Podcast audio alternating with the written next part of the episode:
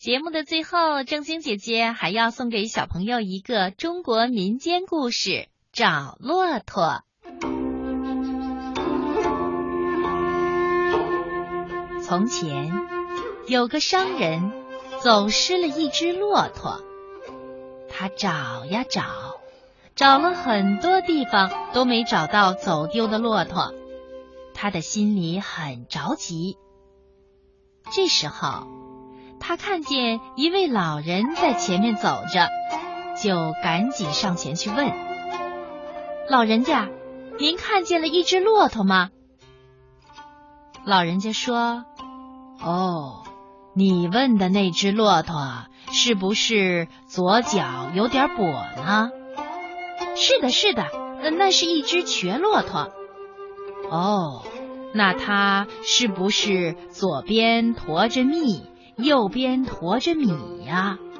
没错，没错，它就是驮了蜜和米。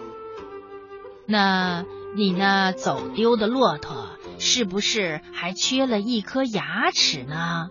对极了，老人家，您说的正是我要找的那只骆驼。啊，您看见它往哪儿去了吗？老人回答说。那我可不知道。商人一听就急了，他生气的说：“您别哄我了，一定是您把我的骆驼给藏起来了。要不您怎么知道的这么详细呢？”老人笑了，他不紧不慢的说：“年轻人，干嘛生气呢？听我说嘛，刚才呀。”我看见路上有骆驼的脚印，左边深，右边浅，就知道这骆驼的左脚有点跛。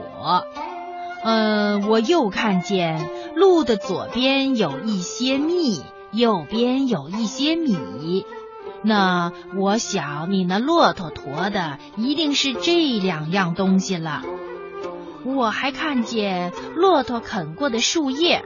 上面留下了牙齿的印儿，所以就知道它是缺了一颗牙齿。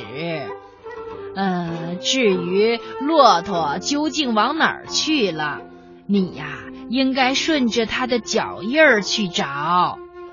商人听了，照着老人家的指点一路找去，果然找到了走失的骆驼。